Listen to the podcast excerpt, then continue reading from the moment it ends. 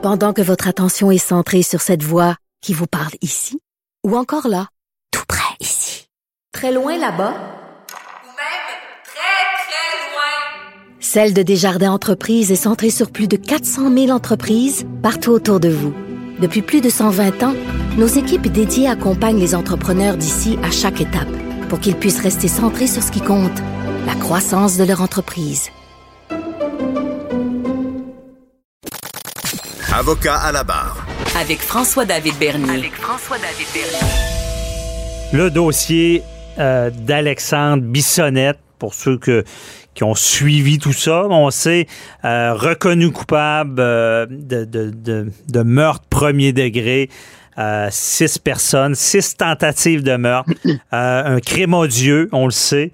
Maintenant, euh, il y a tout qu'un débat lié à un débat de société, on va le dire, lié à cette cause-là, à savoir, bon, quelqu'un qui commet ce genre de crime avec plusieurs morts, est-ce qu'on peut cumuler la période d'admissibilité, dans le fond, à la libération conditionnelle? On sait que la loi en- de base impose 25 ans minimum. C'est la prison à vie, par contre. Une commission de libération conditionnelle qui est là pour dire ben, est-ce que la personne est réhabilitée ou pas?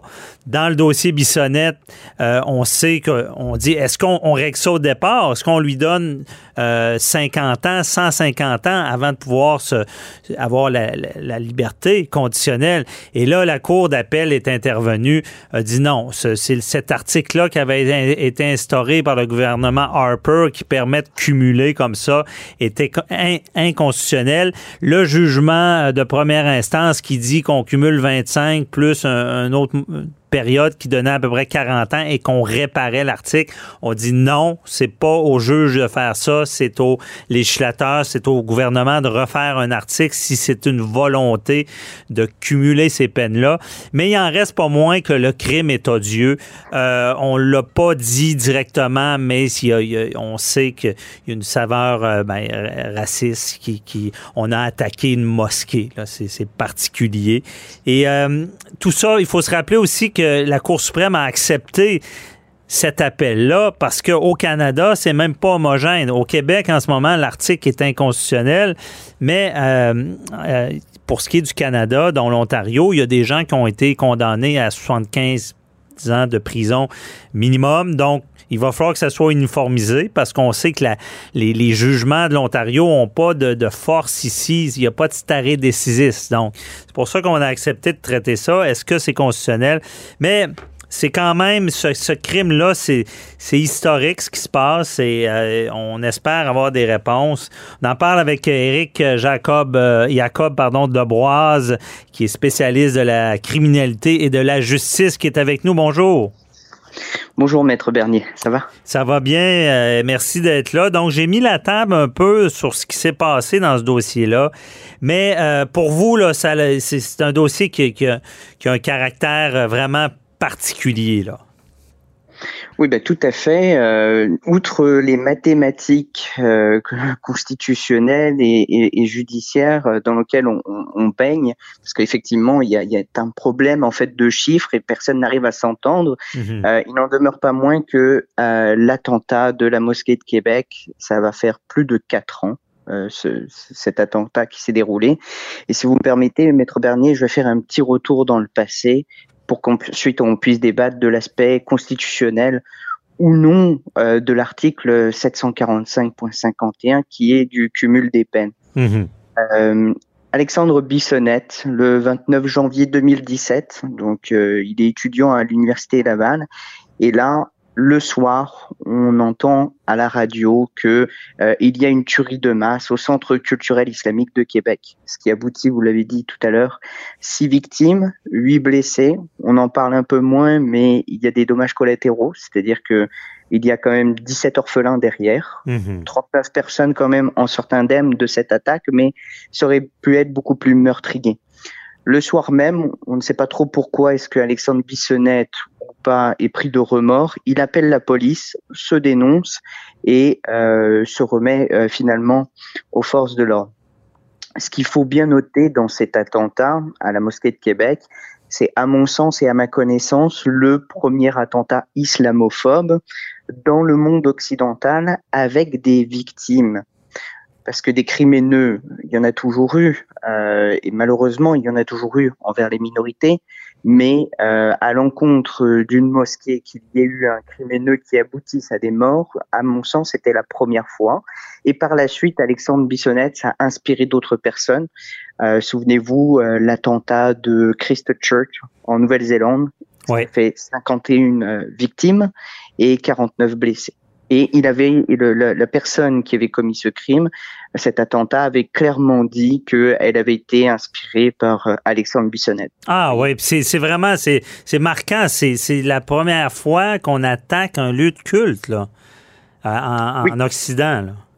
Un lieu de culte avec euh, l'aboutissement ensuite avec des morts, avec des victimes. Mhm. Parce que des, des crimes, que, que ça soit euh, des insultes, des tags, euh, des débris aussi, euh, ça, il y en avait, il y en a toujours eu, et malheureusement, il y en aura euh, encore, mais que euh, ça soit un attentat vraiment avec des actes criminels qui aboutissent à des morts, c'est, à mon sens, c'était la première fois, et ça a donné, ça a inspiré ensuite euh, d'autres personnes à faire la même chose. Vous savez, c'est un peu comme le suicide. Euh, quand il y, a, il y a une personne qui se suicide dans un environnement, il faut faire très rapidement attention euh, aux autres personnes de cet environnement parce que ça peut en inspirer d'autres. Ben, c'est Mhm. pareil pour les attentats, ça a le même effet euh, néfaste, ça peut inspirer d'autres personnes. Mhm. Néanmoins, la société québécoise, faut le dire, c'est une société qui est résiliente. Rapidement, elle a pris en main le problème. Dès le lendemain euh, de l'attentat, près de 10 000 personnes s'étaient rassemblées pour soutenir les victimes, pour montrer aussi leur désapprobation. Et puis par la suite, il y a eu une commémoration nationale au Québec et au Canada, avec la présence quand même de multiples politiciens. Et euh, suite à l'attentat, donc euh, le, le- le- en- rapidement, une peine a été prononcée contre Alexandre Bissonnette. C'était euh, le juge François Huot qui a imposé une, peine minimale de 40 ans de détention pour Alexandre Bissonnette. Mhm. Ça, c'était en février 2019. Et en novembre 2019, bien la Cour d'appel euh, du Québec révise ce jugement, non pas pour porter un jugement sur l'odieux crime, mais pour poser un jugement sur l'article 745.51 du Code criminel, qui permet en fait les, euh, le cumul des peines, ce qu'on appelle les peines consécutives Mhm. à travers le pays. Et euh, c'est là que on, s'interroge sur les peines consécutives parce que le juge François Huot, à l'époque, avait le choix euh, de faire un cumul des peines. Il y a six victimes. Donc il avait le choix de faire 6 fois 25, ça aurait donné 150 ans. Mais ça ne fait pas de sens dans le code criminel canadien de donner une peine à une personne de 150 ans. Mhm. Hey, au Canada, aux États-Unis, c'est une autre chose. Ah oui. Ouais. c'est autre chose.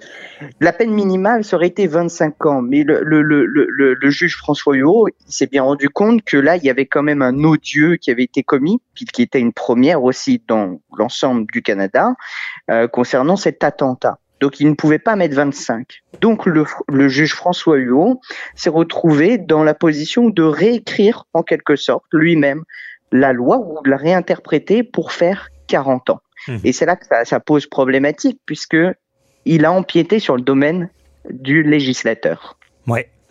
Et donc, la Cour d'appel a rediminué cette peine à 25 ans. Donc, il y a le passage à la Cour suprême. La Parce Cour que, ce suprême que- ce qu'on, oui, maintenant, Cour suprême, mais ce qu'on veut, dans tout ce débat-là, c'est d'essayer de, de, de bonifier ou de, de, de, de, de sembler plus sévère que la prison à vie. Les, je pense que dans la tête des gens, le, le- chiffre 25 ans, et euh, pour eux, quelqu'un qui a et la prison à vie va faire 25 ans, elle fera pas plus. C'est ça le problème là, de la perception de la société. Là. Ah, On, a en fait, euh, en réalité, on a un très gros problème en, en Occident, c'est que on a des crimes qui sont relativement nouveaux, dont on, on ne connaissait pas trop auparavant. les, les attentats. Et euh, cumulé à cela, il y a des peines que nous n'appliquons plus. C'est-à-dire que euh, les peines de mort, très peu on en applique en Occident. Il y a, je crois que le dernier pays qui en applique en Occident, c'est les États-Unis. Mhm. Donc on se retrouve avec une inadéquation entre euh, des crimes nouveaux et euh, des peines dont on n'arrive pas à équilibrer la sévérité. Et on se rend bien compte que les peines de prison, en tout cas pour la société, ne semblent pas suffisantes, ni la prison à vie. Mais on ne veut pas non plus aller vers des peines capitales. Alors on essaye de jongler avec la possibilité justement de faire un cumul des peines qui serait comme une forme symbolique euh, de, de dire que c'est une peine capitale pour la personne, c'est-à-dire que au-delà de son de, de la prison à vie, ben en fait, euh, il n'y a aucune possibilité de réhabilitation de cette personne dans la société avant un certain seuil d'années passées. Mais ça va à l'encontre de tout- tous les, les assises, les bases du système canadien qui sont de réhabiliter les gens qui ont Tout à commis fait. des crimes. Mais comment, comment on, on- on étiquette l'horreur? C'est ce qu'on veut faire ici. On veut... C'est- compliqué. Ouais. très compliqué parce qu'effectivement, comme vous l'avez dit, dans le, le système canadien, ça va à l'encontre des valeurs du système canadien de réhabilitation, justement, si on applique des peines de 100, 150 ans. Mhm. C'est un principe qu'on retrouve dans toutes les justices européennes, qui provient en fait de la culture chrétienne, qui permet que la faute, on puisse s'en repentir. Et donc, effectivement, comment on étiquette l'horreur? Bah, j'ai pas vraiment la réponse à cette question, mais c'est c'est l'argument qui va être utilisé par la défense à la Cour suprême, c'est que on doit permettre la réhabilitation d'une personne euh, dans notre système, euh, de- dans notre société, et surtout, ils vont utiliser cet argument pour dire que ça va à l'encontre euh, de la charte des droits et libertés euh, canadienne. Y a- on, on sait déjà. Euh, honnêtement, c'est euh, ce dossier-là, on en parle, on en reparle, mais quelle est la solution, on le sait pas, mais euh, c'est certain qu'il y a de bonnes chances que le, le- ce- que le- la position de la Cour d'appel qui dit que l'article est donc inconstitutionnel euh, soit maintenue par la Cour suprême. Là, ça, c'est mon, mon humble opinion. Euh, mais évidemment, on, on- on reverrait ça. Je comprends le principe. On veut démontrer euh, que ce genre de crime-là est, plus grave qu'un autre crime qui est aussi grave parce que tuer, enlever la vie, c'est le pire crime. C'est- c'est c'est assez complexe. Et moi, je vous dis, on va finir là-dessus, mais je crois qu'une des solutions est sur euh, faire comprendre au public c'est quoi la Commission des libérations conditionnelles du Canada, c'est quoi son rôle? Et euh, mettre l'emphase à savoir qu'on soit certain, mais certain, ce que en ce moment la, croyance populaire euh, pense pas euh, conclure, que cette commission fait son travail et qu'il n'y a pas personne qui n'est pas réhabilité qui va sortir. Et je pense que c'est là que le bas blesse dans tout ce dossier. Euh, merci beaucoup, euh, Éric Jacob de Boise. C'était tout le temps qu'on avait, mais euh, très éclairant. Merci beaucoup, Maître Bernier. Bonne journée, bye bye. Au revoir.